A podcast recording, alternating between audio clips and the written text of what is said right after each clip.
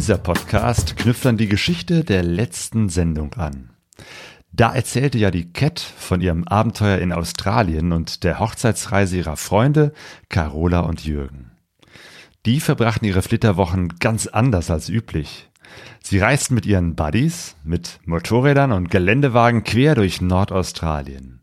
Durch Sand und Steppe, durch Flüsse und Matsche kämpften sie sich vorwärts und hatten dabei noch einen tierischen Spaß. Hier noch zwei Hinweise. Auf der Motorradmesse Intermod nehme ich zwei Podcasts live auf der Bühne auf. Am Freitag, den 7. Oktober, treffe ich um 14.30 Uhr den Howie vom Bergcast auf ein Kaffeekränzchen. Und um 16 Uhr spreche ich mit Eva Strehler über ihre Reise durch die Karpaten. Und ich würde mich tierisch freuen, wenn ihr mit dabei seid.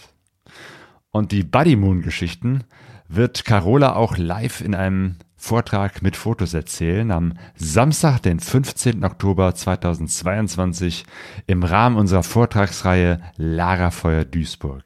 Alle Infos dazu findet ihr in den Show Notes zum Podcast Nummer 198. Also hört gut zu, denn jetzt geht es nach Australien.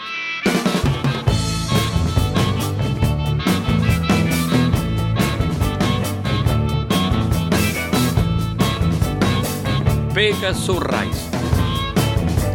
Expeditionen mit den Ohren. Herzlich willkommen bei Pegaso Reise. Ich bin Claudio und ich spreche heute mit Carola Möller und Jürgen Schmitz über eine, über einen Buddy Moon in Australien mit Motorrädern und Autos. Hallo Carola, hallo Jürgen. Hallo Claudio. Hallo Claudio. Hi. Schön, dass wir hier sein dürfen. Ja, vielen Dank. Ja. Wichtige Frage, die wir zum Anfang klären müssen. Was ist überhaupt ein Buddy Moon? Ja, Buddy Moon ist äh, eine, ich musste mir das auch erklären lassen.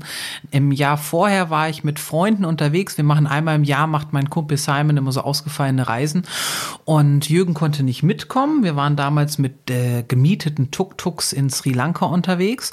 Und da habe ich dann erzählt, dass äh, Jürgen mir einen Heiratsantrag gemacht hat. Und dann haben alle gesagt, das ist doch super, dann machen wir nächstes Jahr alle zusammen Buddy Moon. Und da habe ich auch gefragt, was heißt denn Buddy Moon? Und dann sagte er, naja, Honeymoon ist das Klassische. Man fährt zu zweit und macht eine romantische Geschichte auf den Seychellen oder so mit Champagner und Austern. Oder man macht eine coole Reise mit Freunden, mit Buddies. Und äh, so konnten wir dann, oder ist die Idee entstanden, dass wir mit Freunden unsere Hochzeitsreise verbringen und die Idee hatten, dass wir den Rest unseres Lebens hoffentlich zusammen verbringen. Genau. Mit Buddy. So ein Buddy Moon ist da gar nicht so schlecht, um sich vielleicht erst langsam an die Ehe zu gewöhnen. Und ein paar Puffer zu haben, falls man sich ein bisschen in die Haare kommt, was wir natürlich nie machen. Niemals. Genau, Carola, ich erinnere mich, äh, du hattest äh, in einem der etwas äh, zurückliegenden Podcasts von eurer Geschichte erzählt, wo ihr gemeinsam mit ein paar anderen Leuten unterwegs in Südamerika wart, ne? War das nicht auch die Geschichte, wo du Jürgen der Carola den Heiratsantrag gemacht hast? Jawohl. Dann genau. setzen wir an dieser Stelle so direkt daran an. Genau, also äh, damals waren wir ja mit, mit, äh, also da hatten wir ja mal scherzeshalber gesagt, weil ich war ja ganz oft alleine unterwegs und böse Zungen behaupten, mir sind die Männer ja immer weggelaufen.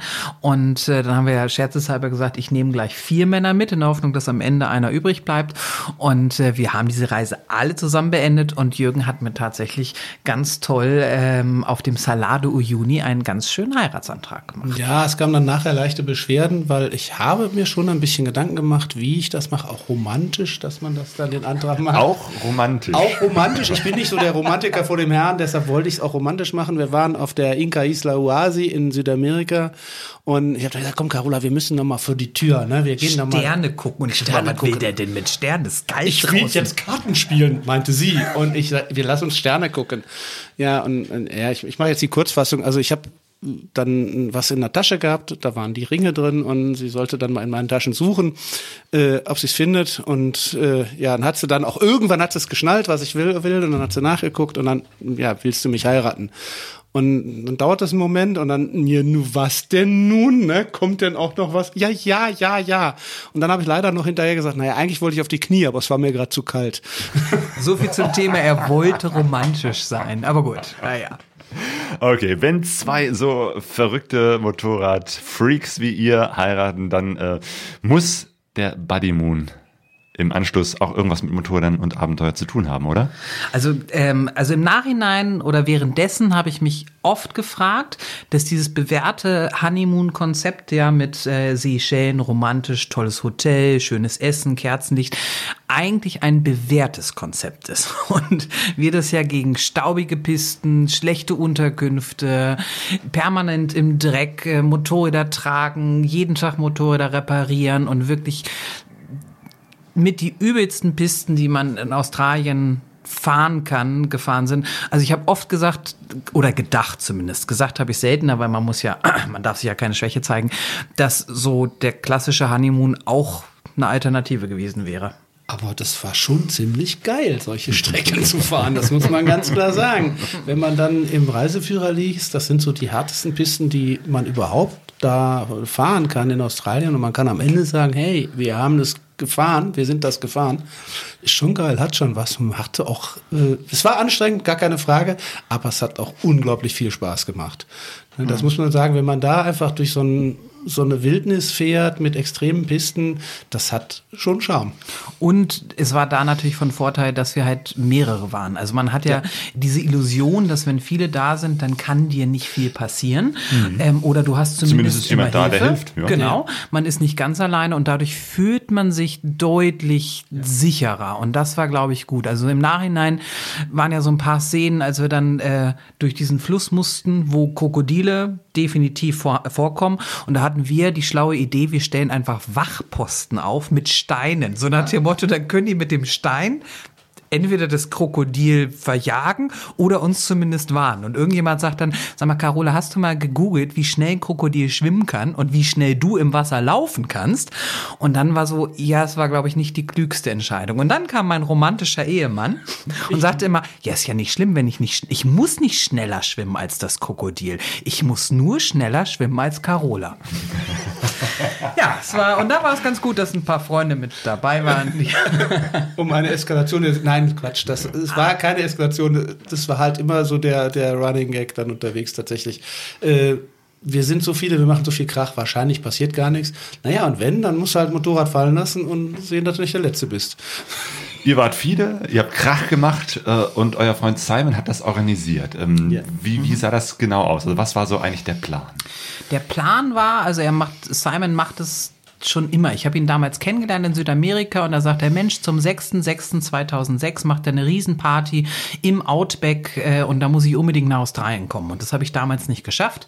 Und so hat er dann jedes Jahr irgendeine ausgefallene Geschichte gemacht. Wir haben Punk-Rock-Bands, äh, Partys in Tropfsteinhöhen in Bulgarien verbracht. Wir haben äh, Superman-Partys in den Blue Mountains gemacht. Wir haben also viele Sachen gemacht und dann eben als letztes hatten wir diese Tuk-Tuk-Tour durch Sri Lanka und da hat er dann gesagt, Mensch, wenn ihr jetzt auch heiratet und so, dann, dann mache ich noch mal was Richtiges. Ich glaube, das ist genau der richtige Mensch äh, für euer... Ja. Der, genau. Und ähm, dann hatte er äh, die Idee, nach Cape York oder durch Cape York zu fahren. Das ist ganz im Norden Australiens, dieser, diese äh, also dieses, dieses Öhrchen, wenn man sich äh, Australien als einen Hund vorstellt. Und äh, da hatte er die Idee, weil da war er schon mal als junger Mensch und da könnte man durchfahren und um das Ganze ein bisschen spannender zu machen, ähm, machen wir das Ganze mit Oldtimer-Motorrädern. Und da die Idee hat er und hat uns gefragt, was wir davon halten. Und ich habe gedacht, so, hä, Oldtimer, was, wie, wo? Und Jürgen das so, ja geil, machen wir. Äh, wo muss ich, äh, was muss ich, ich muss nur noch einen Flug buchen, oder?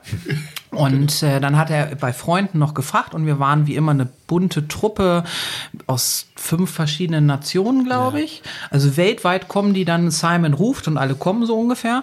Und er hatte netterweise für uns die Motorräder besorgt, äh, gekauft und äh, auch für alle anderen, die kommen alle aus dem Süden Australiens, die Australier.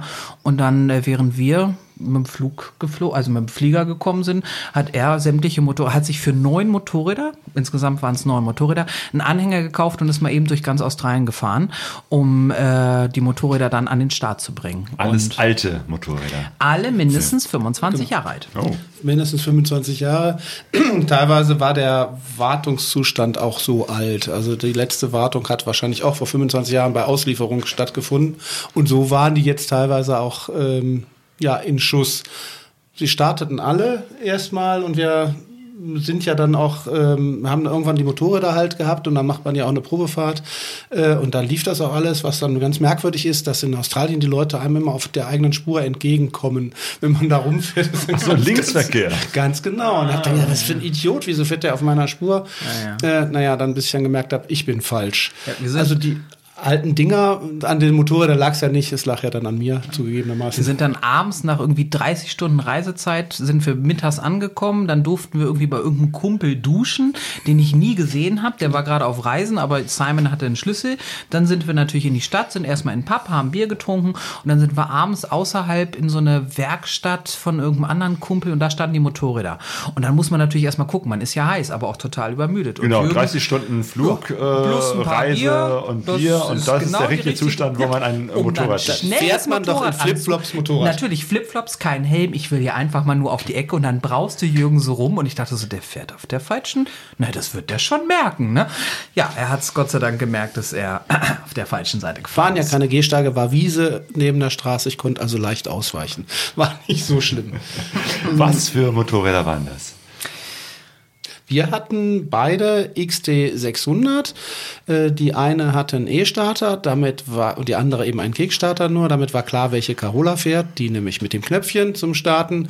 Und ich durfte mich dann jeden Morgen mit dem Kicken anfreunden. Das war nicht so schlimm. Anfangs, kommen wir später noch zu, aber es ging, anfangs war es halt klassisch, ne, Todpunkt suchen, Kaschumpf, Kaschumpf, beim dritten Mal ist sie da, passt schon. Äh, ja, alte XC600, eben mehr als 25 Jahre alt und wie ich vorhin schon sagte, so ein bisschen in einem fragwürdigen Erhaltungszustand. Also es war nicht mehr so, die von Carola war auch vorne nicht original, die Lampe war nicht mehr so ganz original. Ähm, das hat sich danach herausgestellt, dass da wohl schon mal was mit passiert ist. Das konnte man nachher sehen. Die anderen, das sind, also Simon fährt gerne auch Enduro, auch ein bisschen Cross. Seine Kumpels sind auch äh, viel mit Enduros unterwegs und die haben natürlich alle irgendwelche KTMs und so. Und die wollten oder haben sich alle für diese Reise extra ein Motorrad gekauft, was altes. Und die hatten, glaube ich, fast alle eine 250er Honda in verschiedenen Varian Variationen. Und Steven hatte eine DR, glaube Eine ich. DR 350 war dann noch 350. und ein, äh, ich glaube, war eine Suzuki TS oder was, ich weiß nicht genau, ein Zweitakt Suzuki, was dann auch wieder spooky war, der hatte dann immer so ein 5 Liter äh, Gebinde auf dem Heck hängen für das Zweitaktöl. Das war dann der Plan, dann immer, er musste ja gemischt fahren. Also die hatten alle kleine Maschinen, leichte Maschinen, möglichst billig natürlich, weil die haben die ja extra für die Tour gekauft und wollten sie dann äh, wieder verkaufen. Und Simon hatte für uns extra große Motorräder mit 600 Kubik gekauft, weil wir wollten nach dieser Tour ja dann noch weiterfahren und noch eine Rundreise durch Australien machen.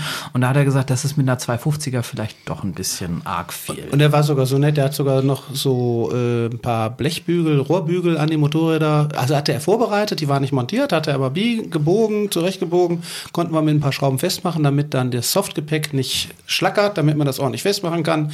So war der Plan, dass wir dann halt auch gut mit unserem Softgepäck dann weiterfahren können. Das war, da war er gut vorbereitet an der Stelle. Und Genau. die anderen Leute, die da unterwegs waren, das heißt, es waren Bekannte von Simon, die kanntet ihr gar nicht vorher. Ne, einige kannte ich, die waren auch schon mit in Sri Lanka und die waren auch schon in England und in Bulgarien und überall habe ich sie getroffen. Das ist immer so ein paar aus äh, Schweden, aus England sind immer welche dabei und natürlich viele Freunde aus Australien. Und äh, ja, das war, also der Großteil war aus Australien und äh, ein Holländer noch, genau. Ähm, und äh, da nicht alle Motorrad fahren und klar war, wir wollen wirklich fiese Pisten fahren, wir können da jetzt nicht das ganze Gepäck und alles mitnehmen und Sprit mitnehmen für ich weiß nicht was und Wasser und Bier. Der Australier trinkt genauso gerne Bier wie wir. Ähm, deswegen haben wir noch äh, vier Autos dabei gehabt. Drei Privatwagen, das waren dann meistens die Frauen. Die Männer sind Motorrad gefahren, die Frauen sind die Autos gefahren. Und äh, der Rest, die fahren kein Motorrad, wollten gerne mit und die haben dann ihre Privatautos genommen, um diese Pisten zu fahren. Und da muss ich sagen, Hut ab. Wir wissen alle, in Deutschland ist so ein Auto auch ein Prestigeobjekt. Und wenn ich dann ein schönes Auto habe, dann passe ich da drauf auf. Oder es gibt ja auch immer diesen Witz, ein SUV. Warum brauchst du hier ein SUV? Du fährst eh nur in der Stadt. Da muss ich sagen, da nimmt man ein SUV, um damit auch. Also die haben das ernst gemeint. Also das sind Strecken, die würde ich im Leben nicht mit meinem Privatauto fahren. Und äh, ja, aber so hatten wir Begleitautos dabei. und äh, hatten auch eben Stauraum, dass wir unser Gepäck nicht auf Motorrad mitnehmen mussten, sondern das war wie so eine richtige Rallye mit Begleitfahrzeugen und äh, aber es war eben, es ging nicht um Zeit, sondern es ging darum, gemeinschaftlich anzukommen und dieses Teamgefühl zu haben. Jo. Und Cat war auch mit dabei, ne? Cat war auch mit dabei. Cat hat auch eine Ausnahme bekommen, weil Cat war damals ja für ein Jahr in Australien und hatte sich dafür eine äh, DR gekauft, die ein bisschen jünger als 25 Jahre alt war. Und äh, da war klar, für die zwei Wochen kauft die sich ja nicht nochmal ein Motorrad. Und dann waren wir uns alle einig und haben gesagt, natürlich darf die auch mit der etwas jüngeren DR mitfahren. Und äh, das hat sie dann auch gemacht. Also wir hatten acht alte Motorräder, ein neues drei Privatautos und ein Mietauto hatten wir, weil zwei aus äh, England haben gesagt, ein Auto kaufen mal so eben von der Ferne.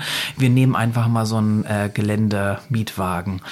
Das wird schon gut gehen. War ein Toyota Hilux mit äh, Box hinten drauf, mit so einer, auf der, also Doppelkabinen Hilux mit äh, Kiste hinten drauf und da drauf dann noch ein Dachzelt. Das war dann deren Reiseauto als geliehenes Auto. Das, ja, äh, das war dann im Nachhinein vielleicht auch nicht so praktisch für die, äh, was sie da gemacht haben. Sie haben zwischendurch ein bisschen Ladung verloren. Vorsichtig. Überschüssiges Gewicht losgeworden, könnte man Das ist ja, Ja, sonst so- eigentlich mal ganz gut, wenn man so ein bisschen äh, Ballast abwirft.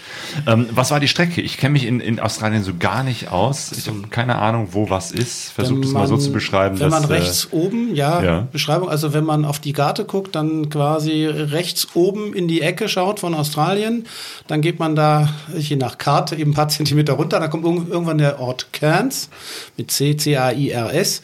Äh, ne, richtig? C-A-I-R-S, ja, ne? Na Cairns, ja, ne, fast. fehlt Nein, ein, da ne? fehlt ein N, aber du. Ist egal, Cairns. Von da Vordere aus, Heck. genau, der vordere Heck. Von da aus äh, dann halt äh, über Pisten halt bis zum nördlichsten Punkt Australiens sind wir gefahren und das nennt eben der Australia-Tipp. Das ist dann der Tipp, äh, da steht dann auch irgendwie ja, standing here on the north, northern point of the continent Australia steht dann da dran und das eben auf dem Hinweg halt über die ganzen heftigen Pisten. Die Carola, was hat jetzt besser, wie die ganzen Tracks da heißen? Der Frenchman Track weiß ich noch. Sag mal. Bakuka Road, äh, der, der durch den Dentry Forest, die Ja. Old Telegraph Track. Also es gibt so eine 4x4 Atlas-Bibel. Also jeder, der da was auf sich hält, hat diesen Atlas und der ist DIN A4 groß und der ist richtig dick und es geht nur über dieses kleine Eckchen und da ist jede kleine Piste aufgeschrieben und auch mit, mit äh, markanten Punkten und wo man drauf achten muss und es gibt vor jeder Piste Schilder, ob die offen sind, weil in der Regenzeit sind die überspült, dann sind die geschlossen, dann sind die wirklich unpassierbar. Und äh, so haben wir uns dann auf kleinen Pisten hochgeschlängelt und dann gibt's aber den, den, den, die Hauptpiste jetzt, die ist breit und lang und das geht, glaube ich, fast 2000 Kilometer nur geradeaus mit ganz viel Wellblech, weil die wird auch gefahren von, von vielen Autos und großen Autos und also das ist so eine Highspeed-Piste, die wirklich nicht schön ist, weil das ist mit dem Wellblech, das ist so zermürbend für Maschine und Mensch. Insofern der Hinweg war deutlich krasser, aber auch deutlich schöner. Ja, muss man. Aber Achso, ihr seid dann über diesen Weg wieder zurückgefahren. über den Hauptweg, weil Ja, das hätten ja. wir, das hätten wir zeitlich auch nicht Ja. geschafft. Ähm, und das hätten, nee, das hätten wir einfach nicht geschafft. Und hätte ich vorher gewusst, was auf diesen Wegen auf mich zukommt, wäre ich gleich die Hauptpiste gefahren und hätte das in Kauf genommen. Nein, Na, nein, meinst nein. du nicht? Nein, Oh. das, das war wirklich, äh, also es ist landschaftlich, äh, wenn man sich die Landschaft angucken kann, wenn man gerade nicht auf die Piste guckt, weil dann haben die so, so kleine Schweinereien, dann hat man Tiefsand mit Waschbrett und dicken Steinen, also wirklich so, naja, handballgroße Steine drin. Das ist dann gar nicht spaßig, weil Sand braucht ja eigentlich Tempo und dann kommt der dicke Stein, das tut dann wieder richtig weh, also den Felgen. Und dann muss man da noch drum rum und, und wenn dann noch Waschbrett, da braucht man ja eh wieder Tempo, ne? also beides, Waschbrett und, und Sand ist für Tempo, da muss man Tempo machen und dann die Steine drin, ist man halt manchmal ein bisschen anspruchsvoll. Wenn man dann noch nicht mal ausweichen kann, ganz besonders doof. Das klingt richtig nach Rallye, so, ne, wie das beschreibt. Und ihr wart da richtig als große Gruppe unterwegs mit den, was war das, neun Motorrädern und, äh, Und vier Autos. und vier Autos. Genau. Und äh, wie war das so zum Aufbruch? Ihr habt euch da kennengelernt, Hallo gesagt und Also auf geht's oder, oder wie, wie läuft sowas ab? Also wir haben ja die, die 30 Stunden, den 30 Stunden Flug gehabt, haben dann, glaube ich, zwei Leute haben uns mit abgeholt, dann sind wir duschen gegangen, dann haben wir uns im Pub getroffen, äh, mit drei Leuten, die schon da waren, aus, äh, aus Schweden und aus England, die waren schon da und äh, Cat war auch schon da und dann äh, haben wir, sind wir eben in diese Werkstatt gefahren, ich kann es nicht anders sagen. Also es war unsere erste Honeymoon Suite und dann haben wir uns das angeguckt und haben beschlossen, wir schlafen auf dem Anhänger, war auf dem Boden, wo, also das war wirklich ein bisschen gruselig, muss man dreckig sagen. und, das war so ja, eine, naja, so ein, so Getier, ein, was da so ein alter Schuppen halt. einladend. Ja. Und dann hieß es so, und jetzt bestellen wir uns noch eine Pizza und äh, morgen, äh, morgen früh um 6 Uhr geht's los. Und ich so, was, das Dann ist mein erster Tag. Das, das, das, das, schaffen wir nicht. Dann kommen noch andere, weil es waren ein Mhm. paar noch in Görns im Hotel, die dann erst morgens äh, quasi vom Hotel hinkamen, um dann endlich mit allen zu starten. Genau. Ja. Äh, das war wirklich, also dann ja, Pizza irgendwie bestellt, dann gab es auch irgendwann nach einer Stunde oder was kam dann irgendwann eine Pizza. hab ich schon Hat echt gedauert. Wir sind genau im Stehen bald eingeschlafen. Also die Nacht war dafür dann hervorragend, weil wir waren so müde. Wir hatten keine Zeit für einen Jetlag. Wir sind wirklich morgens dann um sechs, sechs Ja. aufgestanden und dann kam ja irgendwie um, um sieben, sind wir um halb acht sind wir losgefahren. Ne? Ja, war so richtig brutal. aufgesattelt und äh, ähm, wir haben noch ein paar Klamotten dann, also nochmal überlegt, was nehmen wir jetzt mit, was nehmen wir nicht, wie teilen wir das auf.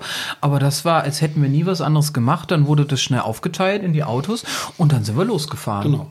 Erstmal über Straße, um den Einstieg zu finden. Das war Einmal zur Tankstelle, nett, die Hälfte, Tankstelle. also die Hälfte von den Deutschen fuhr dann auch auf der falschen Seite wiederum, Mm. nämlich Cat. also die Hälfte ist Quatsch, ein Drittel. Ein Drittel der Deutschen fuhr dann falsch. Cat sagte, das, ja, ich habe es auch verpeilt. Ich bin schon seit einem Dreivierteljahr hier, aber ich fahre dann mal falsch. Ich fahre dann mal auf der rechten Spur. Ähm, ja, dann genau getankt und dann ging es aber auch nur 20 Kilometer über Asphalt oder so. Das war ganz wenig und dann, jetzt ist Offroad angesagt und dann ging es direkt in eine Piste rein. Genau. Das und war- das war bis mittags auch total angenehm, weil die Piste war in gutem Zustand. Da war, hat es wohl vorher Schotter oder geregnet.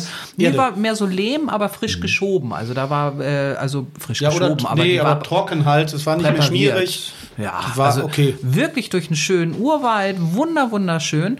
Und dann hatten wir auch schon die erste Panne. Also ich glaube, das erste Motorrad hat äh, zur Mittags, nee, vor der Mittagspause schon den Geist aufgegeben.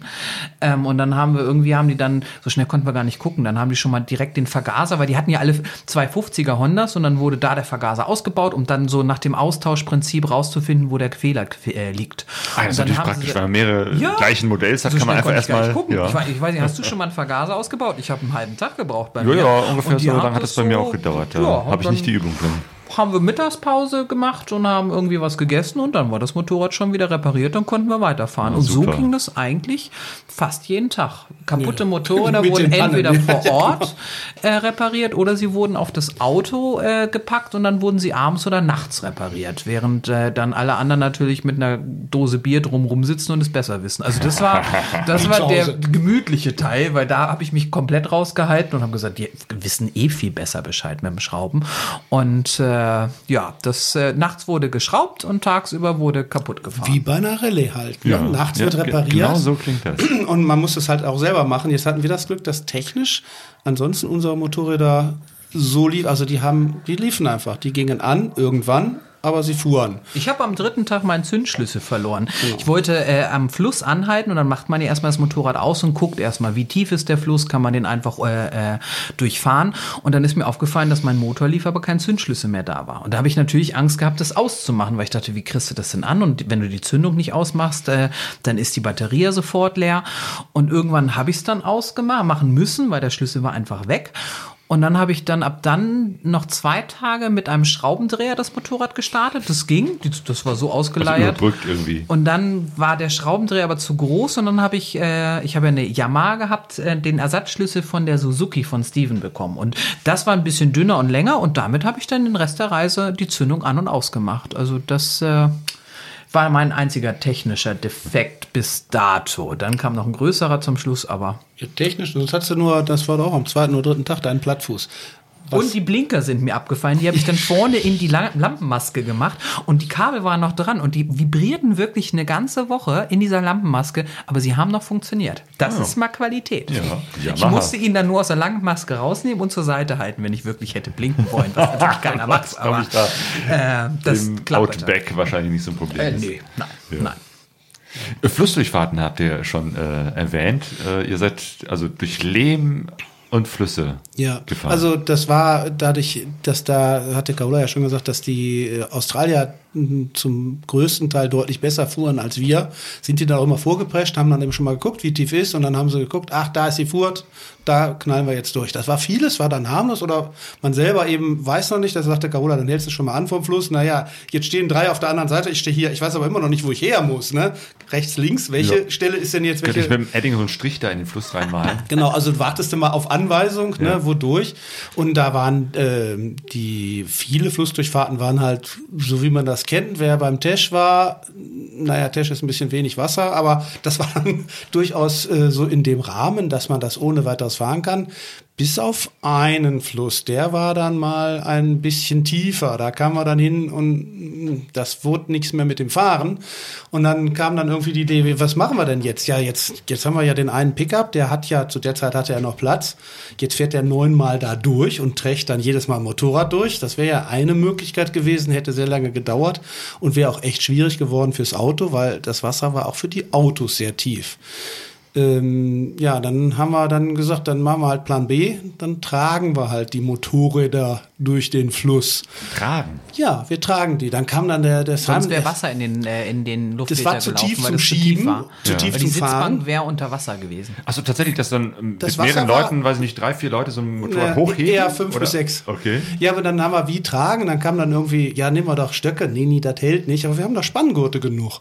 Dann haben wir halt die Spanngurte annehmen, einfach Vorderrad, Hinterrad schon mal und dann äh, irgendwo noch in der Mitte einmal drunter und dann wirklich versucht, mit sechs klappte nicht ganz, man konnte nicht wirklich dann gehen, aber letztendlich haben so fünfeinhalb dann jedes Motorrad einzeln da durchgetragen.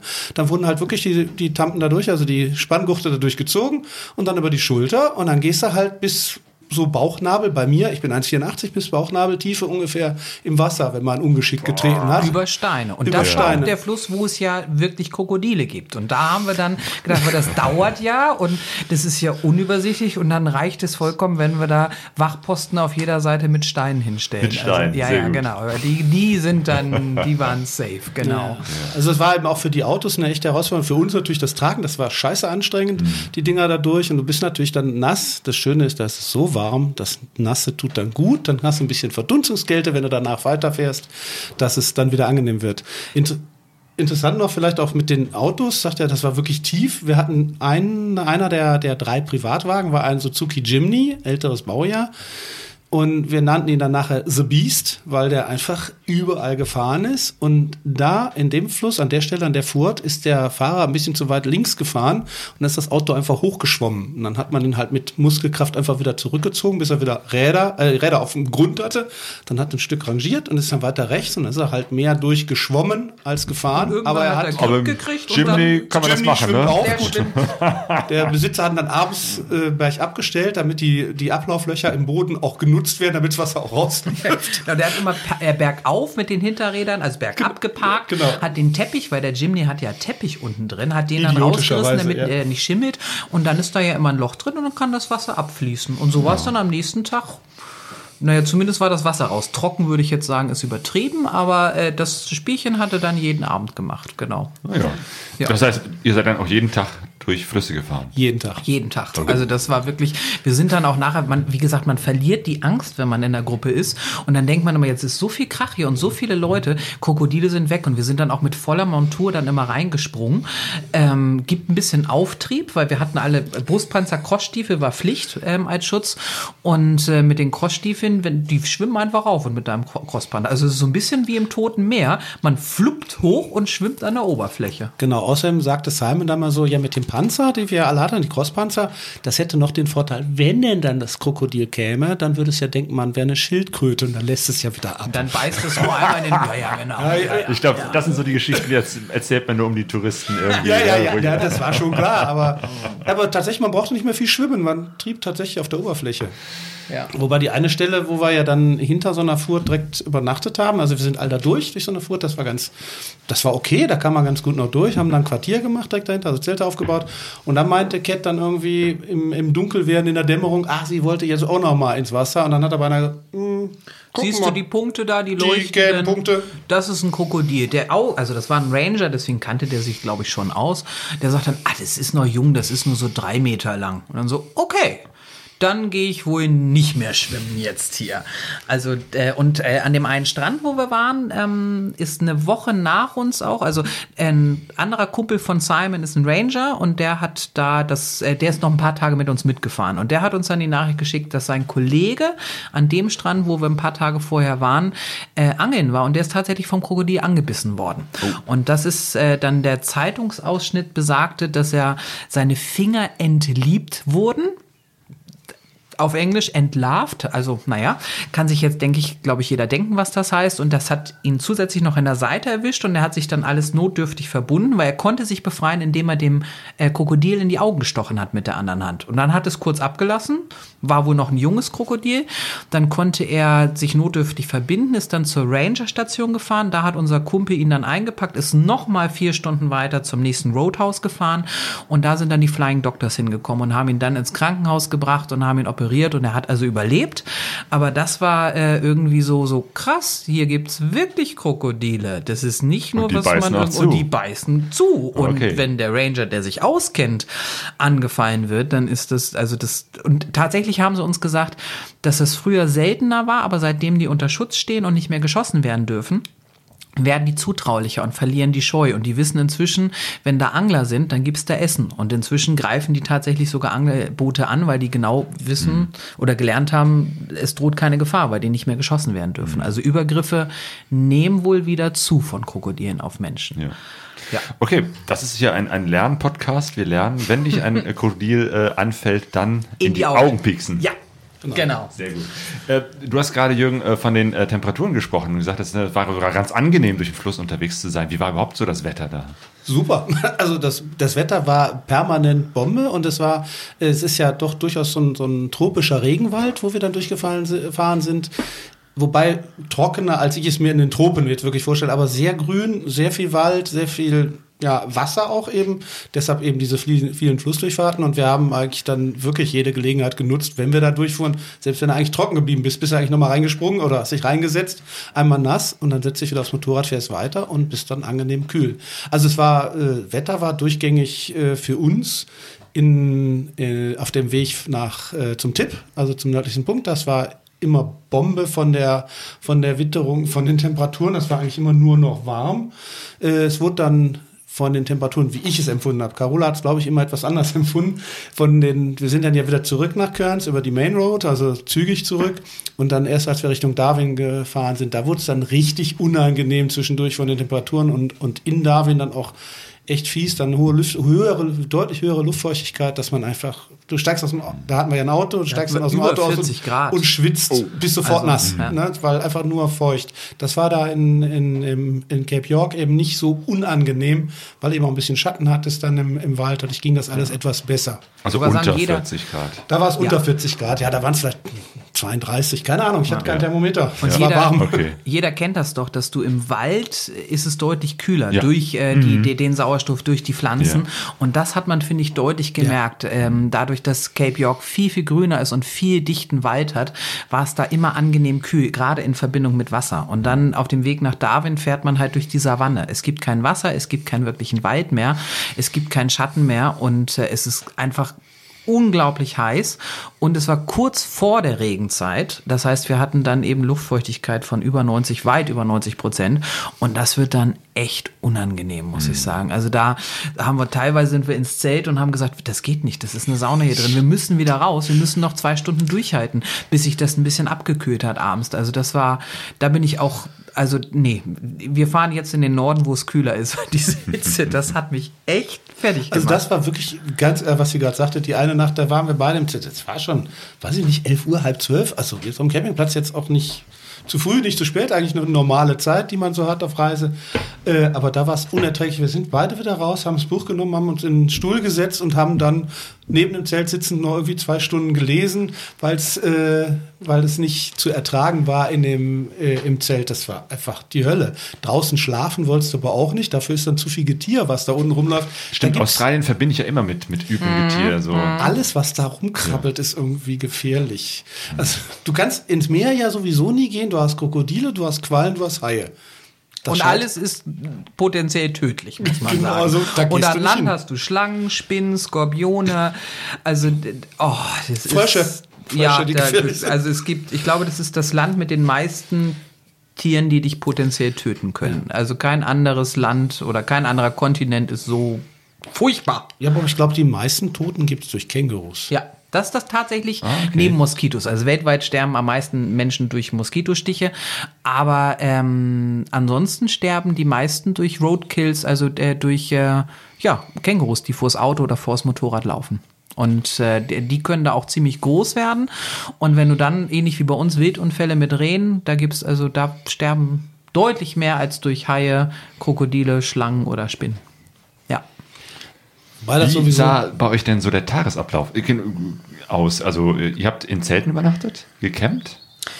Ja, also ähm, da wir ja auch wussten, dass wir nicht immer auf den Campingplatz kommen oder Hotels gibt's da oben, glaube ich, auch nicht wirklich. Also ich habe keins gesehen. Ähm, deswegen hatten wir alle Zelte dabei und, äh, und das Auto hatte eben so ein bisschen Essen immer für ein paar Tage und äh, Getränke und Eis natürlich, damit wir das Bier kalt genießen können. Und morgens gab's dann immer Frühstück für alle. Ähm, meistens äh, so Cereals mit Milch. Mit richtigem Müsli haben die Australier das genauso wenig wie Amerikaner. Also das sind mehr so diese Zuckersachen, die man da kriegt, aber geht auch. Und dann sind wir losgefahren und dann irgendwann mittags gab's dann, ähm, also meistens so Wraps selber gemacht. Die haben dann einfach ein paar Gurken, Tomaten, rote Beete und sowas aufgeschnitten, ein paar Vitamine gekriegt haben und dann so ein bisschen Thunfisch. Dann konnte sich jeder seinen Wrap selber machen. Und abends gab's irgendwelche Nudelgerichte. Also wir hatten einen, der Versorgungstrakt mit den beiden Frauen, die haben wirklich äh, da echt gezaubert und haben uns alle bekocht. Also das war super, weil oft hast du ja, du hast ja kaum noch Kraft. Und ja. Ja. dann haben ein paar Leute haben dann abends, wenn wir dann, also meistens haben wir einen Wildspot gefunden, irgendwo in der Pampa. Und dann wurde schnell ein bisschen Feuerholz, weil wo Bäume sind, gibt's auch Feuerholz, äh, zusammengesucht. Dann haben wir unser Lagerfeuer gemacht, schnell das, die Zelte aufgebaut und dann gab es was zu essen und ein kaltes Bier. Und dann wurden die Heldengeschichten des Tages äh, Ach, das besprochen. klingt super. Und ein super Abend, das wird mir immer im Gedächtnis bleiben. Das war so, so eine, äh, dem- wir wollten eigentlich an die Küste, weil da war ein Campingplatz. Und dann hat Simon aber gesagt, nee, da müssen wir am nächsten Tag zehn Kilometer zurückfahren. Ich so, nee, zehn Kilometer ist jetzt nicht schlimm. Nee, dann fahren wir direkt in den Frenchman Track und irgendwas wird sich schon finden. Und dann sind wir da reingefahren und das war hoher Bewuchs. Es gab nur diese Sandpiste, also man konnte nur auf dem Weg direkt zelten. Ansonsten wäre nichts gewesen. Und es wurde langsam dunkel. Und es war Sand. Und Sand Sand war ist ja zum Und dann fahren da das Australier ja auch nachts mit hohen Geschwicht äh, Geschwindigkeiten mit dem Auto. Und ich hatte echt schlechte Laune und dachte so, das kann der doch jetzt nicht ernst meinen. Wir können doch hier nicht mitten auf dem Weg jetzt unser Camp aufschlagen. Und es war dann wirklich, mit den letzten Sonnenstrahlen kamen wir auf ein Plateau. Es war ein toller Canyon und es war der perfekte Campingspot. Und es war, also besser hätte es nicht sein können. Dann haben wir schnell noch irgendwie unsere Zelte im letzten Sonnenlicht aufgebaut. Einer hat noch Feuerholz äh, ge geholt mit dem Auto. Und dann gab's abends ein kaltes Bier und da war für mich die Welt in Ordnung. Ich hatte einen Platz zum Schlafen und ich hatte ein kaltes Getränk und ich hatte ein Feuer. Also es war, es hätte nicht besser sein können. Und dann kam äh, Ian äh, und fragte dann, und wolltest du einen Cocktail? Und Ich so, wie ein Cocktail? Wir sind hier wirklich in der Mitte vom Nichts. Ja? Und dann so, ja, ich habe meinen Soda-Streamer im Auto dabei gehabt, ein paar, ähm, paar äh, ähm, Geschmacksrichtungen, so wie Cola und so, und ein bisschen Alkohol und Eis haben wir ja auch. Also was möchtest du? Möchtest du Mojito, Caipirinha, White Russian? Und dann hat er uns wirklich noch einen Cocktail gemacht. Dann sitzt du wirklich, die nächste Stadt ist, ich weiß nicht was, wie viele Stunden entfernt. Es gibt nichts da, aber du sitzt in dieser traumhaften Kulisse und hast nicht nur ein Feuer, sondern auch noch einen Cocktail. Und das war so magisch, dieser Augenblick. Also allein für diesen Augenblick hat sich dieser ganze Aufwand wirklich gelohnt, muss man sagen. Ja. Super, das, das klingt echt fantastisch. Die Australier sind entspannt bei Ja, sowas, muss ja. man sagen. Die können, die können was. Auch Cocktails mixen. auch das klappt. Jo, jo, fantastisch. Aber es gab eben halt immer auch was zu schrauben, hast habt ihr erzählt, ne? dass das immer irgendwas kaputt gegangen ist. Ist eben, also wirklich, die haben ihr hattet aber auch immer genug Material, Ersatzteile oder, oder auch äh, gibt hier auch Schrottplätze. Oh ja. Das eine Motorrad fuhr dann mit der Zündspule von irgendeinem Auto weiter. Ich weiß gar nicht mehr, welche das war, welches Motorrad da ausgefallen ist, aber da war dann die Zündspule kaputt und dann war da irgendwo ein Schrottplatz in der Nähe und dann sind die mal dahin und dann haben sie geguckt, ja, da gibt es ja noch eine Zündspule und dann, das wird schon gehen. Und dann lief das dann da halt damit weiter. Es hat dann funktioniert. Also war viele Vergaserprobleme, grundsätzlich so, das war äh, viel das Problem. Ein, wir hatten in der ganzen Zeit nur einen einzigen Plattfuß, das war dann Carolas. Da konnte ich auch mal meine Schrauber-Skills zeigen, weil das konnte ich dann besser als die Australier. Als andere, da waren die definitiv viel besser. Aber Reifen wechseln konnte ich ganz gut. Das hat funktioniert. Ähm, Und ja, es wird auch viel überbewertet an so einem Motorrad. Also wir haben einen Zwischenstopp gemacht und dann sind wir zurück nach der Pause und dann hing halt einfach bei dem einen Motorrad der hintere, die hintere Bremse ähm, runter und die Bremsscheibe war auch abgerissen. Und dann sagte der Typ so ganz cool so, ja, es hat vorne einmal gekracht. Und dann bin ich einfach weitergefahren. Dann sagte nee, ist ja nicht schlimm. Hinterradbremse wird überbewertet. Dann haben wir das schnell ausgebaut, haben den Bremssattel hochgebunden, Bremsscheibe ausgebaut und den Rest ist er dann ohne Hinterradbremse gefahren. Der andere hatte kein Öl mehr im Stoßdämpfer. Das war wie so, ein, wie so eine Couch. Schaukelpferd. Der ist damit tagelang ohne Stoßdämpfung durch die Gegend gefahren. Ach, dann stellt man sich halt hin und dann springt das Motorrad mal hinter, äh, gegen den Hintern, wenn da eine Bodenwelle kommt. Also für mich unfahrbar. Also es wird vieles auf dem Motorrad braucht man anscheinend nicht wirklich. Das kann kaputt gehen. Das ist überdimensioniert geplant. ja, ja, Ist was an den Menschen kaputt gegangen? Seid ihr alle heil geblieben?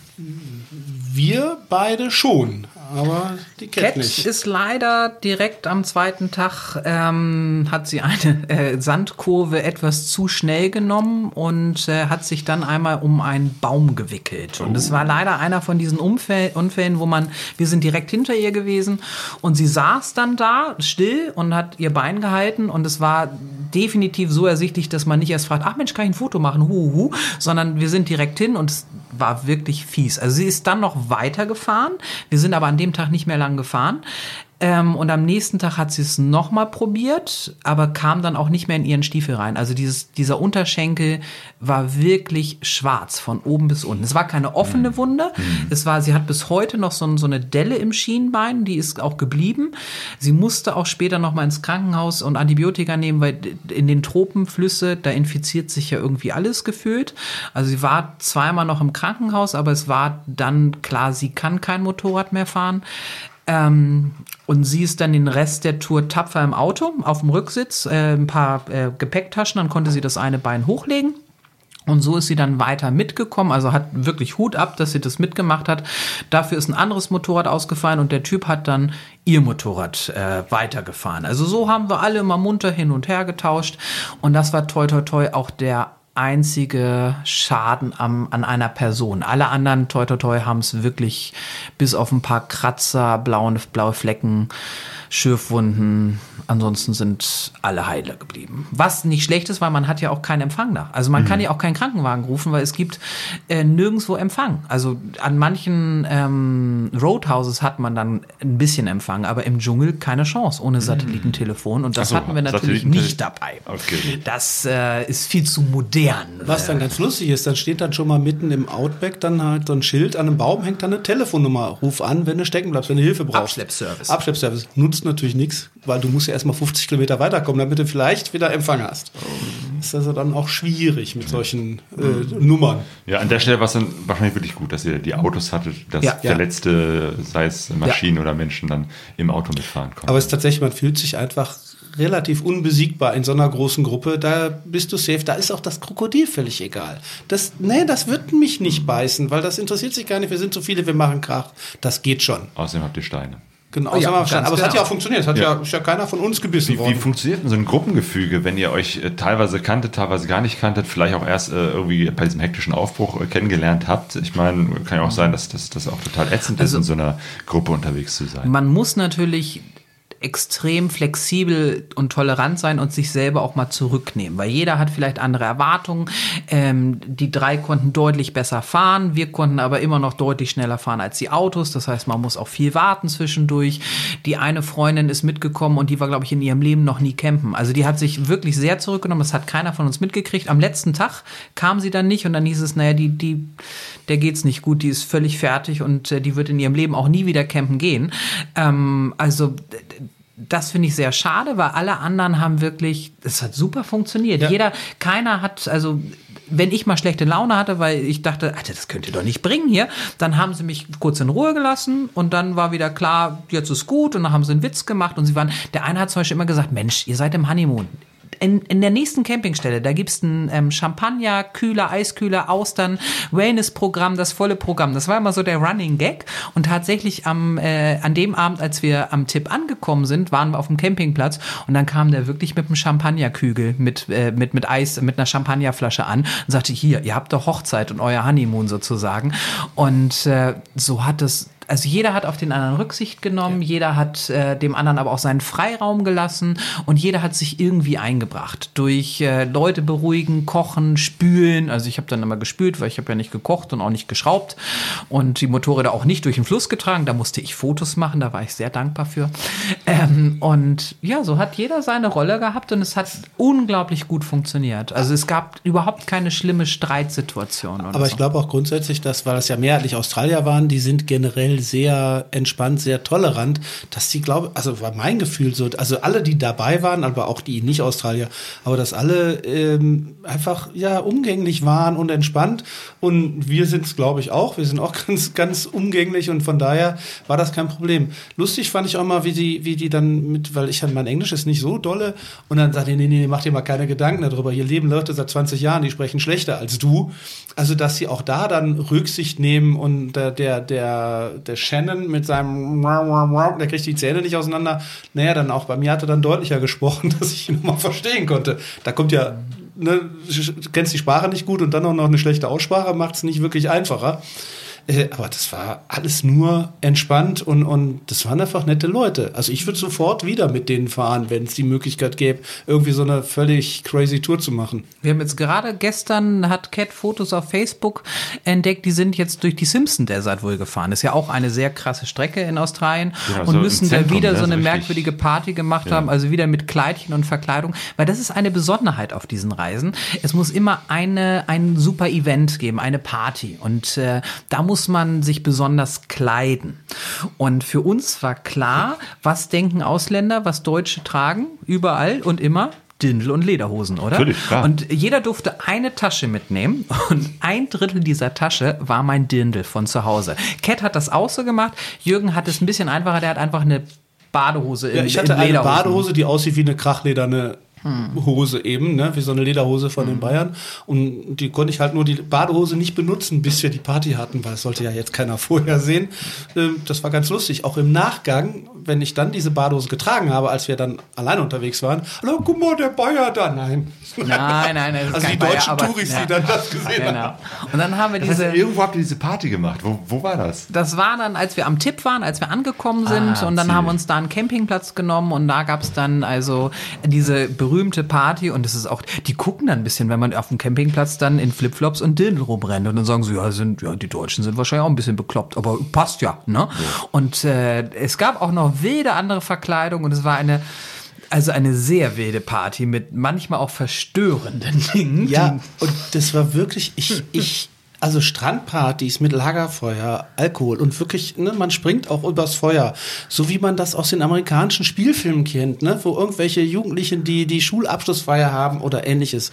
Und genau so war das. Das gibt's in echt und es ist auch noch geil und weiß und warm und wunderschön. Ah, und wir Einzige, was wir nicht konnten, war ins Wasser gehen, wieder Hai, Quallen, ja, genau. Krokodile. Aber ansonsten so geil die Party wirklich da am Strand, wie man das eigentlich nur aus Filmen kennt. Und wir haben uns ja wie die Helden gefühlt. Wir haben alle das geschafft. Wir sind alle am Tipp angekommen und, äh, und da gab es natürlich auch was zu feiern. Und alle haben sich echt Mühe gegeben. Der eine hat zum Beispiel so Kunst-Goldketten, aber in XXXL.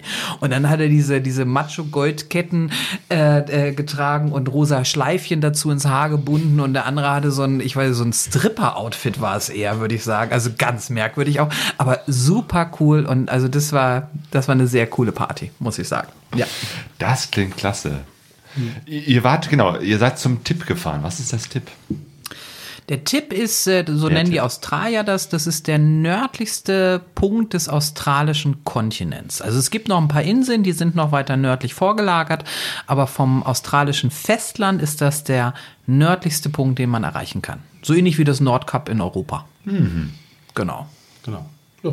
Das ist der das, Tipp. Und der Australier sagt immer nur, wir fahren zum Tipp. Ja. Der Tipp. Und Genau. ihr, das liegt dann so am Meer und ist dann so ein bisschen. Ja, Genau. Ja. Ja, wunderschöner Strand, traumhaft schön mit Mangrovenwäldern Genau. noch an der Küste und dann wandert man über so ein Felsplateau und dann steht da ein so ein popeliges Holzschild, muss man sagen. Oder ich glaube, ist das Holz? Aluplatte war's. Aluplatte. Und da steht dann drauf, you're standing at the most northern point of the Australian continent. Und dann haben wir da natürlich ein paar Siegerfotos gemacht in allen Varianten. Und, aber ansonsten ist da auch nichts. Es gibt keinen Kiosk, kein, kein, kein Hotel, kein, was, wo man was kaufen kann, nichts. Also sehr, sehr rustikal und das hat auch nochmal einen Charme, muss man sagen. Ja. ja.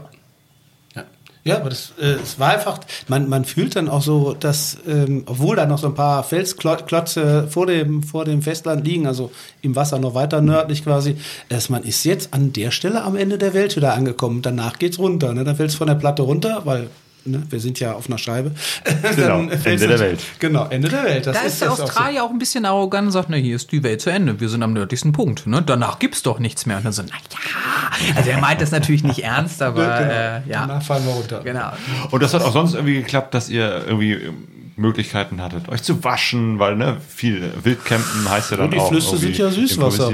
Ach so, Ich ja. sagen, es ist Süßwasser, Ja. das muss dann reichen. Also man hat doch immer auf so langen Reisen so einen Punkt, wenn man Bilder sieht von ne, zu Anfang, kurze Haare, rasiert oder wie auch immer und dann ein paar Wochen später und so, oh, der Verfall kommt. Und auf dieser Reise hat das halt deutlich früher eingesetzt. Also es war schon am ersten Tag so, dass alles Stunden, dreckig ne? war und alles irgendwie, äh, also ja, sind, nee, nee, also wenn man irgendwie die Schwiegereltern beeindrucken will, dann sollte man diese Bilder nicht zeigen. Ich habe permanent vom Dreck zum Beispiel so einen Schnauzbart. Äh, und äh, also das ist, wo man sagt so, hm, warum hat mir keiner gesagt, dass ich dann, naja, aber ja. Es sah wild aus, aber wir waren ja alle so schmutzig und alle so, ja, das war ich noch, also immer, war ja meist roter Sand auch, also wenn dann, wenn es dann staubig wurde. Also da, wo es einfach nur schlammig war in, der, in dem, äh, im Dschungel, war es ja dann noch okay mit dem, mit dem Staub. Da waren wir einfach nur dreckig vom, naja, von auch durch den Fluss und schwitzen.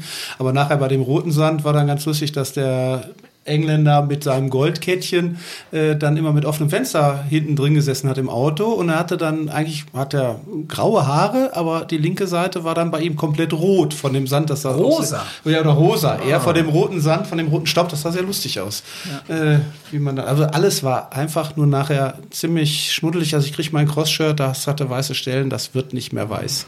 Was auch sehr schön war, wir sind dann, ähm, haben das Motorrad weggebracht und äh, das örtliche Schwimmbad in diesem kleinen ähm, Örtchen, wo die Leute auch wirklich Schwimmunterricht, die Klassen haben und der, der ein Kumpel von uns das Schwimmen gelernt hat. Das ist ein aufgestauter Fluss. Und da fließt das Wasser durch. Und da habe ich dann gedacht, na komm, meine Motorradsachen kann ich so nicht in die Waschmaschine stecken, dann ist die Waschmaschine kaputt. Du musst noch mal ein bisschen von dem roten Sand und so loswerden.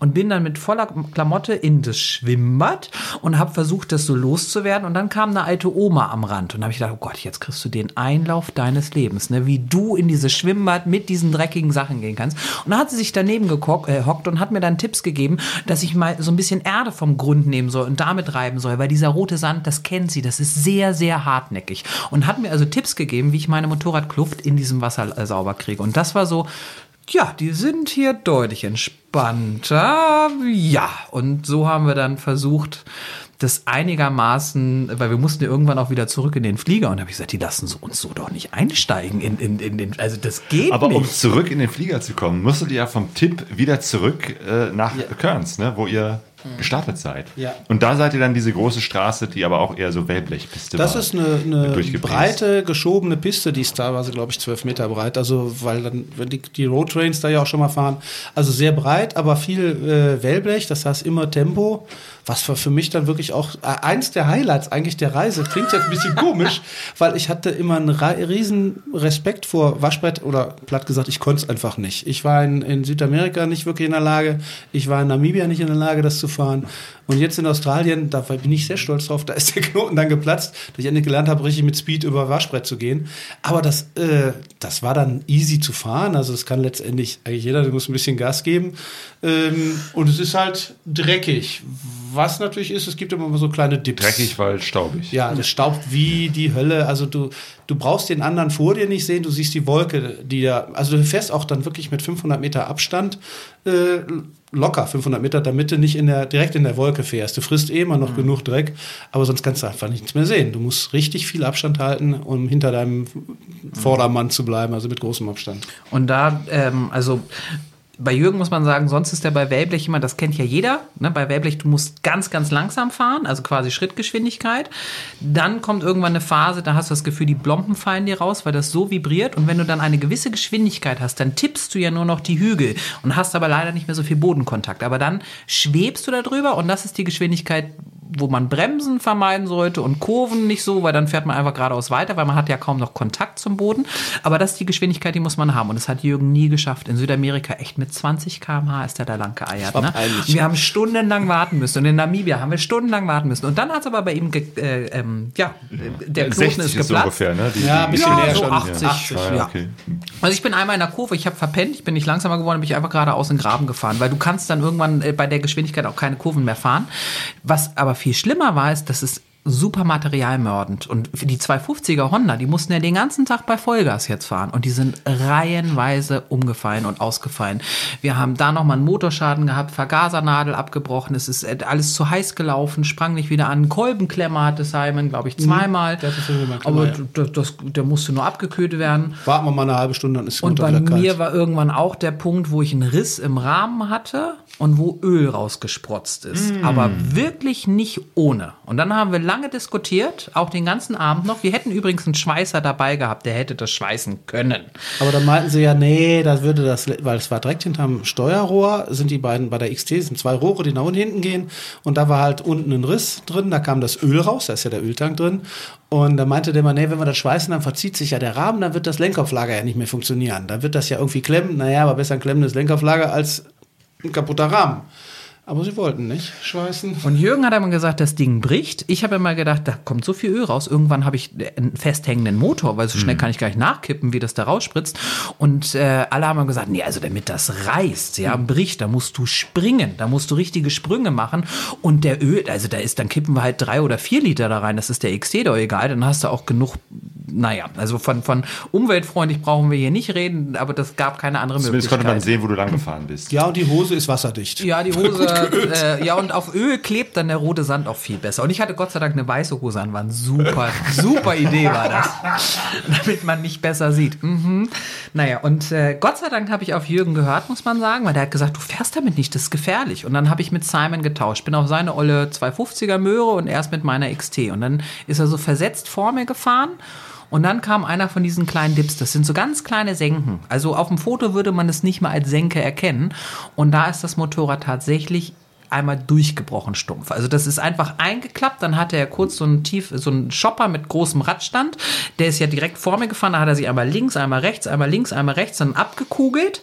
Ich habe den Schreck meines Lebens gekriegt, habe sofort gebremst, da stand er aber schon wieder und dann war wirklich das Motorrad durchgebrochen. Es, es war und ich war so heilfroh, dass ich da nicht, also weil ich glaube, ich hätte den Stunt nicht so gut äh, verkraftet. Er hatte, denke ich, Riesenglück gehabt, muss man sagen. Er sagt, nein, ich habe mich schon so oft beim Crossfahren abgelegt. Ich weiß, wie man sich abrollt. Aber natürlich gehört da immer Glück zu. Aber ihm ist wirklich nichts passiert. Wir haben dann das Motorrad ja nicht, also da hilft auch kein Kaltmetall mehr. Auch Kabelbinder können Nee. oder Gaffertape. Nein, nein. Äh, aber die Blinker haben übrigens immer noch funktioniert. Also die Kabel waren noch dran. Also die waren, also die, die, da lasse ich nichts drauf kommen auf diese Aber schön war, man konnte jetzt den Ölstand leicht kontrollieren, weil der Ölpeilstab war jetzt so sichtbar. Der man war, konnte der, von vorne du konntest reingucken. in den Rahmen reingucken und dann haben wir das Motorrad auch aufgeladen. Und ich habe Simon gefragt und er sagte, nee, ich will direkt weiterfahren. Ich kann das, das ist überhaupt kein Problem. Und dann musste ich halt den letzten Tag, äh, ja, da musste ich dann auch als Beifahrer mit Cat im Auto sitzen und musste dann auf den ganzen Schock schon mal ein Bier trinken, während die anderen noch diese Rüttelpiste noch einen ganzen Tag weiterfahren mussten. Also äh, genau genommen habe ich die Rallye nicht ganz beendet, weil den letzten Tag bin ich im Auto mitgefahren, weil wir halt kein Motorrad mehr für mich hatten. Aber damit kann ich leben, muss ich sagen. Und es war nicht das einzige Motorrad, was kaputt gegangen Genau, ist. und ihr hattet ja auch irgendwann erzählt, dass, dass dieser Pickup äh, auch irgendwie Probleme da mit seiner Aufladung hatte. Das war das dummerweise das Leihauto. Wir sind ja viele äh, Flüsse gefahren, viele Fl Flussdurchfahrten, haben wir ja schon gesagt. Und es gab an einer Stelle, war es sehr extrem, da gab es einen sogenannten Gunshot. Ähm, wir haben lange darüber diskutiert, warum das so heißt, aber die unromantische Erklärung ist halt, es geht halt so steil bergab, dass man dann nicht mehr bremsen kann. Dann rutscht das Auto so eine steile Rampe runter Und Wie dann beim Pistolenschlitten, wie beim der rutscht Pistolschlitten. auch irgendwann durch. Irgendwann hat man die ausgelöst, dann geht's durch. Dann kann man nicht mehr bremsen, dann fährt das Auto da runter. Das war halt sehr steil, wirklich eine extreme äh, Belastung für alle. Ich glaube aber am meisten für den Fahrer, weil da musste schon echt ziemlich große Cojones haben, um da runterzufahren. Und da hat dann der mit dem Leihauto auch gesagt, nö, da gibt's ja noch eine andere Piste. Da ist zwar tiefsandig im Wasser, du musst halt richtig Gas geben, aber ich will lieber daher fahren. Und dann ist erst der, der eine Pickup ohne Dachzelt da durchgefahren. Und da schwappt das Wasser dann bis über die Windschutzscheibe. Deshalb weiß man auch, warum die die äh, hochgezogenen Luftansaugtrichter haben, damit da die auch kein Sinn. Wasser in den Luftfilter kommt. Und dann kam halt der Leihwagen, der halt ein Dachzelt drauf hatte. Und da war halt extra mit einer Boje markiert. Da muss man sich ein bisschen rechts halten, links halten, rechts halten, ich weiß es gar nicht. Auf jeden Fall ein bisschen Ist ja zur Seite. Linksverkehr. fahren. Genau. genau. Im Fluss wichtig, Im Fluss genau. ganz wichtig. Naja, der hat dann halt auf Kommando richtig, gib Gas, Gas, Gas, Gas, Gas. Das hat er auch gemacht, hat aber nicht geguckt, wo er lang fährt. Und da war da ein Baum, der so schräg über den, den Bach ging. Der war ein bisschen tief und hat das Dachzelt abgerissen von seinem Auto Dach. und das halbe Dach. Also hatte Beule im Blechdach, die Kunststoffbox hinten hat dann richtig Schaden genommen, Scheibe rausgeflogen. Das war nicht lustig, also doch im Nachhinein schon, aber da standen wir dann daneben und dann fliegt da so ein Dachzelt daher und fällt dann vom Auto runter. Und das Dachzelt haben wir dann auf den Pickup, äh, weil das Genau, war ja unser Lumpensammler und äh, das haben wir dann irgendwann dagelassen, weil das war klar, das, das ist viel zu schwer, das können wir nicht mitnehmen, die ganze Strecke. Ähm, aber da haben wir dann alle anderen Motorräder, die nicht funktioniert haben, halbe Motorräder äh, und alles, was sonst noch so rumlag. Also das war so Mad Max-Style. Dann haben wir aus Spaß dann den äh, Reifen haben wir dann vorne Rad an die vorne Stoßstange äh, gebunden. Und dann einen haben Lenker. wir den Lenker noch als Geweih vorne an die Stoßstange. Und so ist er dann, und das war sein Privatauto. Und der war da so schmerzbefreit und so, ja, Zuladung wird auch überbewertet, kommt mal rauf und das, das passt schon irgendwie. Und äh, also kurz vor der Stadt hat er gesagt, ah, wenn da jetzt Polizei kommt, jetzt nehmen wir mal den Lenker und den Reifen wieder ab. Das sieht doch ein bisschen komisch aus, das könnte Fragen aufwerfen. Ähm, aber der hat, das war unser Lumpensammler, da kam alles rauf und das sieht aus, also wie so ein Schrottfahrzeug. Also das sind ja auch alles alte Motorräder. Da hätte ja niemand gedacht, dann schon gar nicht, wenn die da drauf waren, dass man damit noch fahren konnte, zumindest zeitweise. Also das war, das sah schon spannend aus. Ja, das war, ja, das war irgendwie lustig. Also, ja, das war tatsächlich, weil die Motorräder ja immer wieder ausfielen, äh, weil eben alte Dinger, äh, die hatten alle, glaube ich, einen Wartungsstau. Ich habe bei meiner ja mal den Fehler gemacht, den Luftfilter zu kontrollieren. Hätte ich besser gelassen. Der Luftfilter war scheinbar noch original, 25 oder 28 Jahre alt. Und dann habe ich dann irgendwie mit so einem Filter von dem hochgezogenen äh, Luftfilter von den PKWs. Dann habe ich so ein Ding als Luftfilter genommen und dann noch Ceva, so wiederverwendbares Ceva drum gewickelt als Luftfilter, was dann dazu führte, dass das Motorrad nicht mehr gut ansprang. Äh, wir haben dann manchmal drei Leute morgens verschlissen. Nee, nicht morgens, ging sie immer an, aber wenn sie einmal lief am Tag, danach brauchte man dann manchmal etwas mehr. Und dann habe ich dann angefangen, bis ich halt dann anfing zu pumpen. Dann kam der nächste und hat gepumpt. Und dann kam auch manchmal der dritte, der dann noch gepumpt hat. Und dann war ich wieder dran als Vierter und habe dann nochmal probiert. Und dann sprang sie auch an. Sie ist immer angesprungen, aber es hat manchmal Aber es war, gedauert. so, das war eingespielt. Die einen haben das Motorrad vorne festgehalten, damit du Weil halt der Ständer war die- mittlerweile die auch abgebrochen. auf die Fußständer, äh, äh, auf die Fußrasten stellen konntest. Und dann haben die im Vier-Minuten-Takt, wenn einer nicht mehr konnte, gewechselt, immer reihum, bis es irgendwann ansprang. Und da hat auch nicht einmal einer gesagt, Alter, deine Scheißkarre, was ist hier los? Also ich habe ein so ein Video zusammengeschnitten. Also ungekürzt wäre das, glaube ich, 20 Minuten lang gewesen. Äh, nur von, wo wir Motorräder angeschoben haben, abgeschleppt haben, mit anderen Motorrädern, mit anderen Autos, äh, angekickt haben, äh, was wir alles mit diesen Motorrädern gemacht haben, damit die wieder angefangen haben und ja, oder liefen. Und da war nicht einmal irgendjemand, der gesagt hat, boah, ich kann nicht mehr, ich habe keinen Bock mehr. Das ist, dann wurde gewartet, dann wurde irgendwas anderes gemacht oder noch eine Zigarette geraucht oder, oder, oder. Aber das, das, wir waren halt ein Team und da ist jeder für den anderen zuständig und das war, das war echt cool, muss Oh, ich und sagen. tatsächlich mit dem, ich, von wegen sagt keiner, ich kann nicht mehr, das war wirklich maximal, dass man eben nicht mehr treten konnte, aber selbst man brauchte eigentlich gar nicht sagen, ich kann nicht mehr. Da stand dann schon der Nächste neben, komm, ich kick weiter, geh mal beiseite, halt mal fest. schon wirklich, die standen dann in der Schlange. Wann darf ich kicken? Kein Witz. Da steht dann der Nächste dahinter. Ja, komm, geht nicht, ich mach mal weiter. Du bist Ich ja hatte übrigens einen E-Starter, war super, muss Ja, ich ja, sagen. Da habe ich mich sehr drüber Das ist halt der gefreut. Aber Batterie hat auch durchgehalten. Die hat super durchgehalten, äh, ja. Und äh, der- die ähm, auch durchgebrochen. Äh, am Lenker hatte ich äh, eine USB-Ladesteckdose. Die hatten wir für mein Handy angebracht. Das konnte ich immer noch laden. Also, also das lief auch noch. Also die Elektrik war top an diesem Motorrad. Yamaha XT. Ja, Ja, tatsächlich hat das man. Muss ein tolles Bild gewesen sein, wie ihr damit mit, als ich stelle mir das gerade so als Schrottkarawane, wie ihr dann wieder zurückgekommen seid, irgendwie. Ja, so mit- viele mit- Motorräder fuhren ja nicht mehr. genau, wie, wie viele fuhren dann noch? Und dann eben halt dieser Pickup mit dem ganzen Also- Gerödel hinten drauf. Drei Motorräder haben es tatsächlich ohne äh, abgeschleppt äh, zu werden die komplette Tour geschafft. Drei waren Kernschrott, zwei mit komplettem Motorschaden und meine halt durchgebrochen. Und drei waren mit so kleinen Sachen wie keine Stoßdämpfung mehr oder keine Bremse mehr oder kein, aber oder zeitweise musste Vergasernadel war abgebrochen, dann wurde die Schwimmerkammer irgendwie oder irgendwas wurde verändert, damit es dann Umgehängt immer noch lief. Der eine hatte nur noch einen zweiten Gang zum Schluss, aber ah, das ist- weißt du, das sind Sachen, die werden überbewertet. Also drei Motorräder haben es mit Hilfe geschafft.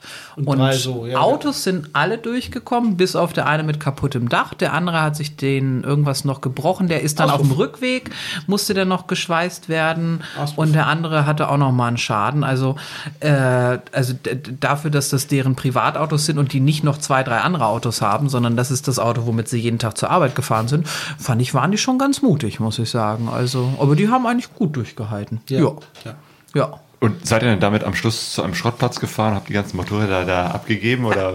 Ja, eins haben wir direkt da gelassen. Das ist äh, irgend so ein, das hat er irgendwie übergeben an irgendeinen, der äh, so eine Jugendtruppe hat für Crossfahrer und sagt, Mensch, da können die dran schrauben, da haben die Bock zu. Und dann sagte er, ja, schenke ich euch. Und unsere hat Simon tatsächlich wieder mit durch nach Südaustralien genommen und hat sie da dann, äh, also Teile oder das eine auch ganz äh, äh, verkauft. Ähm, und so mussten wir dann tatsächlich nicht so viel bezahlen, weil der Deal war ja, er kauft sie für uns und wir fahren damit dann noch weiter. Das war ja dann klar, Stimmt, dass ihr das wolltet nicht ja noch klappt. eure Reise fortsetzen. Ne? Wir wollten damit nach Darwin mit unseren XTs. Ja, Ja. der romantische Teil, genau. Ähm, und da haben wir dann, waren wir aber auch alle nicht böse drum, weil nach dieser Erfahrung habe ich gedacht, das war super und ich bin echt froh, dass wir es gemacht haben, weil ich bin mir ziemlich sicher, so eine Reise werde ich nicht nochmal machen. Ähm, aber dann war ich auch nicht böse drum, dass wir uns ein Auto genommen haben. Und dann sind wir mit dem Auto, mit dem Mietauto dann nach Darwin weitergefahren. Und das war auch bedingt durch die Hitze, weil bei über 40 Grad und Luftfeuchtigkeit will keiner, also ich jedenfalls nicht auf dem Motorrad sitzen und äh, stundenlang irgendwelche Wellblechpisten da lang brettern. Weil das Automieten eben schon ein Problem darstellte, tatsächlich. Weil äh, komischerweise kann man zwar Autos mieten, äh, das sind auch 4x4, aber da steht dann in den Bedingungen direkt drin, aber nicht Offroad. Also keine Schotterpiste, nicht abseits der asphaltierten Straßen, was ein bisschen widersinnig ist in Australien. So vom Grundsatz her. Die meisten Verleiher sagen bloß nicht Offroad. Aber ganz schlimm war dann bei der Frage nach dem Leihwagen. Wir wollen von Cairns nach Darwin fahren, was dann einer Strecke von na, von hier, also von Essen ungefähr bis kurz hinter Istanbul entspricht, ein Weg. Damit wollen wir dann mit dem Auto hin und bringen es auch zurück und dann wollen die dann auch schon meist nicht mehr. Das hat dann ein bisschen gedauert, als wir dann einen Wagen haben wollten, bis wir dann einen Verleiher gefunden haben, der bereit war, sein Auto zu opfern, damit wir damit fahren können. Und das hat den ähnlichen Wartungsstand gefühlt, oder es sah optisch genauso aus wie unsere Oldtimer-Motorräder. Das war irgend so ein, also äh, ein Wartungswagen. Ne? Das Mit war irgendwie sehr so, so ein. Service-Car mit, genau. Und Leuchten, die konnten wir sogar anmachen, diese Warnleuchten, weißt du? Gelb, gelbe Oh, Rundumleuchten. Ui. Also wir waren definitiv Das war eigentlich nicht das so Fahrzeug, was ihr auch unterwegs hättet gebrauchen können, ne? Ja. oder? Ja, ja, ja, ja, das äh, ja, zusätzlich. Also Mitsubishi Triton nannte sich das, war im Grunde ein, ein äh, Doppelkabinen-Pickup. Ja, nur hatte der halt keine eleganten Bracken, also Umrandung für die Ladefläche, sondern LKW-mäßig. Deshalb völlig egal. aber war äh, nicht als äh, Mietwagen zu erkennen und das ist, finde ich, auch mal ganz angenehm, wenn nicht jeder weiß, ah, da kommen schon wieder ein paar Touris. Ähm, und für unsere Zwecke absolut ausreichend. Und er hatte Klimaanlage. Und äh, das ist das, was man äh, dann braucht bei über 40 du stellst Grad. den Wagen an, die Klimaanlage auf vier, die Lüftung auf vier und dann bleibt das so. das machst du nicht mehr aus. Das bleibt einfach auf volle Pulle. Du überlegst noch, ob die Lüftung vielleicht ein bisschen mehr auf die Scheibe oder von deinem Kopf weg, aber im Grunde brauchst du ja immer volle Pulle. Das ist einfach sonst nicht zu ertragen. Und das war dann auch so äh, durchaus glücklich, dass wir dann mit dem Auto fahren konnten. Carola hat das ja gerade gesagt, wenn du dann halt einfach 40 Grad hast oder mehr und dann noch die Schilder kommen, äh, the last service for the next 500 kilometers, dann weißt du auch, mh, mit dem Motorrad wird das schwierig, das alles mitzuschleppen, Unmengen an Benzin und Wasser.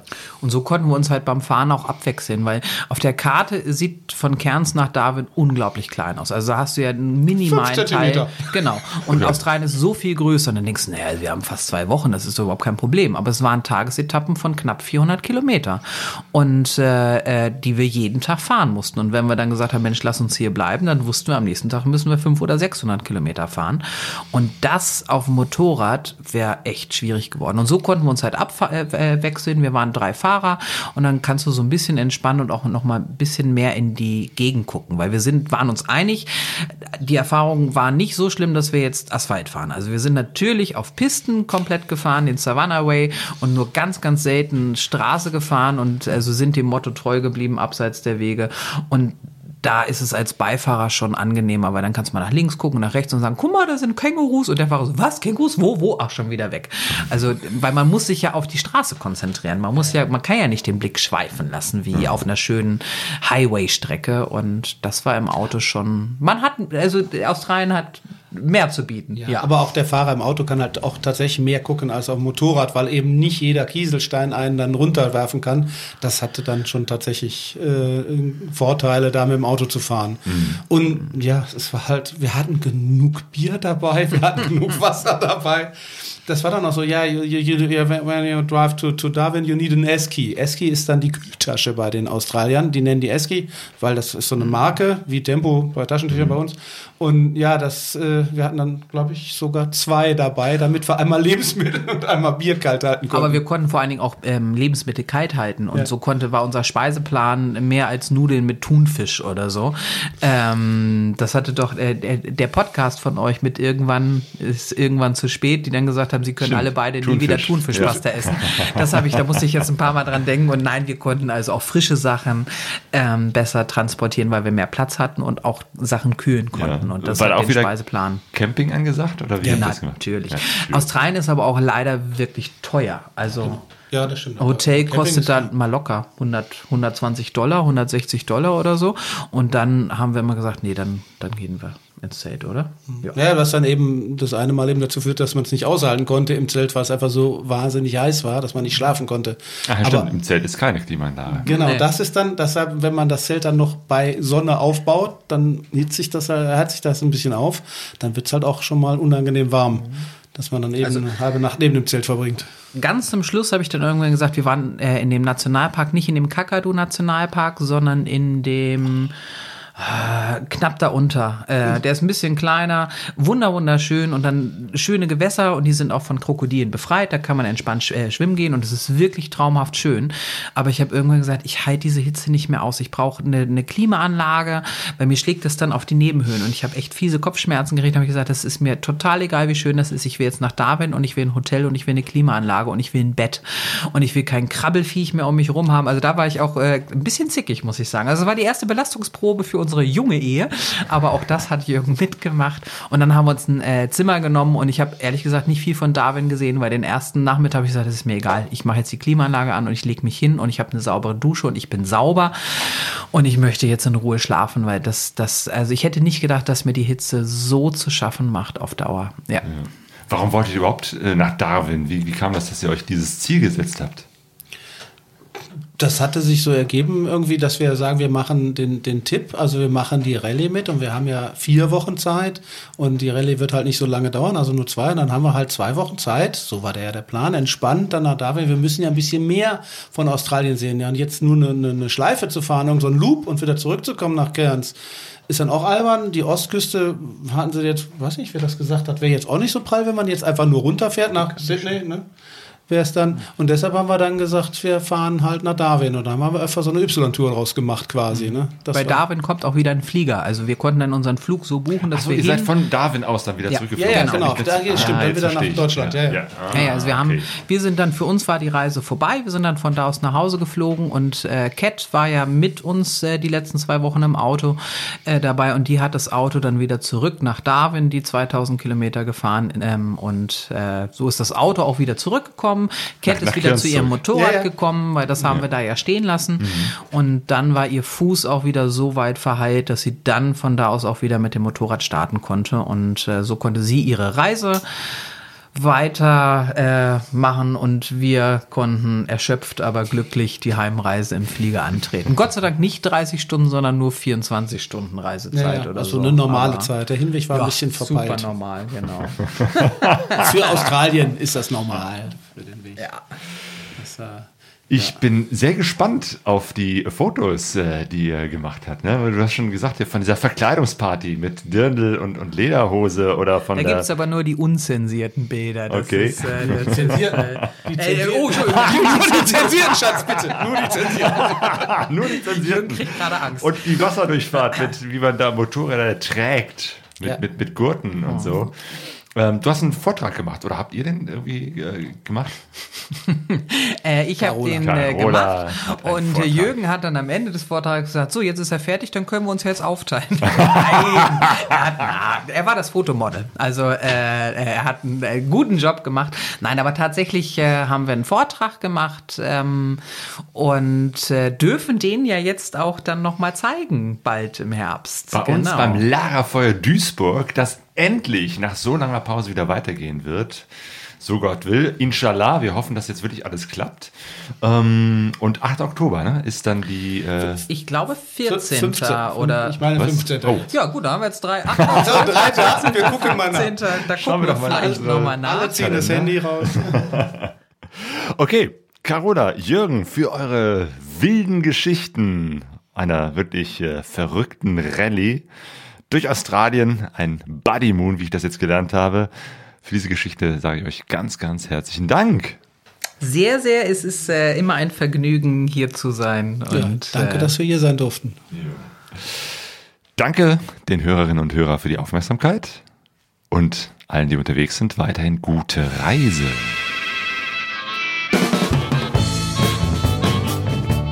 Der richtige Termin ist Samstag, der 15. Oktober 2022. Da wird Carola den Buddy Moon Reisevortrag beim Lagerfeuer Duisburg zeigen. Und eine Woche vorher, am Freitag, den 7. Oktober, gibt es die zwei Live-Podcasts auf der Intermod in Köln. Und ich hoffe, wir sehen uns bei einem dieser Termine. Alle Infos dazu findet ihr auf pegasoreise.de.